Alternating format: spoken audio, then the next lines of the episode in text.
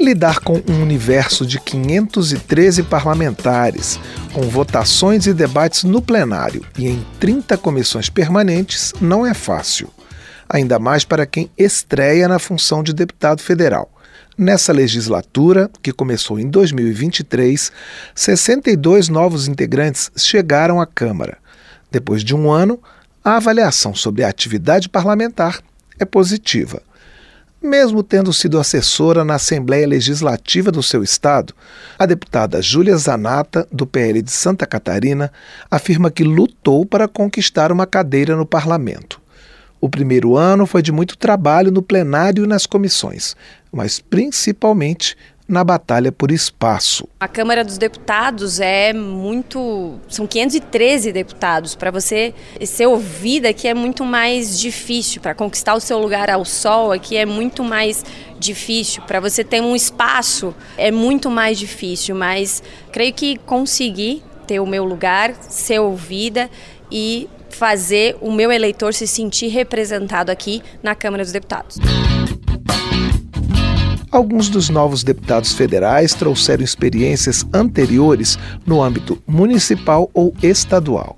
É o caso de Tarcísio Mota, do PSOL do Rio de Janeiro, que foi vereador durante seis anos, mas se deparou com uma atividade em escala nacional, com muita coisa acontecendo ao mesmo tempo na Câmara. Os eleitores, os movimentos sociais, as lutas que a gente quer representar estão no território, sobretudo do Rio de Janeiro, enquanto nossa atuação está em Brasília. Isso é um desafio, conciliar as diversas agendas para não deixar nenhum furo em Brasília nas atividades que precisam e, ao mesmo tempo, atender aos movimentos e às lutas sociais do Rio de Janeiro.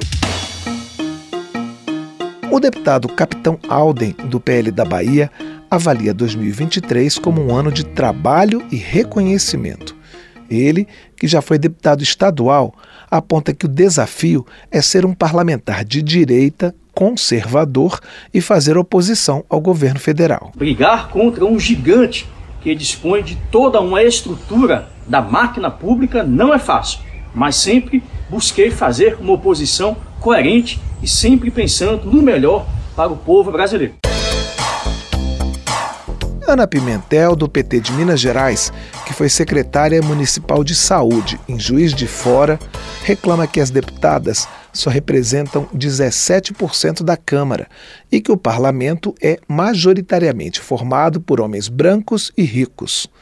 Ela expõe uma barreira nesse início de vida parlamentar. Uma grande dificuldade que eu tive nesse ano, que nós mulheres tivemos nesse primeiro ano, exatamente o método truculento violento que parte do parlamento brasileiro escolheu para atuar na vida pública.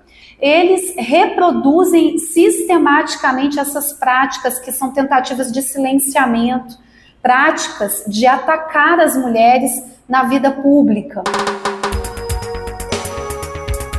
A surpresa para o deputado Zé Haroldo Catedral no primeiro mandato foi perceber que a atuação não se limita ao ambiente político o parlamentar do PSD de Roraima enfatiza a necessidade de um trabalho antenado com as expectativas da população. Cada projeto apresentado, cada proposta de lei e cada ato de fiscalização tem como propósito assegurar resultados para Roraima.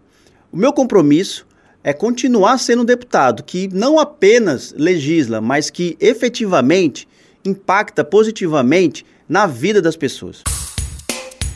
Os parlamentares estreantes lamentaram episódios violentos entre os deputados, que aconteceram no plenário e nas comissões, lembrando que é possível ter discussões acaloradas com respeito aos colegas.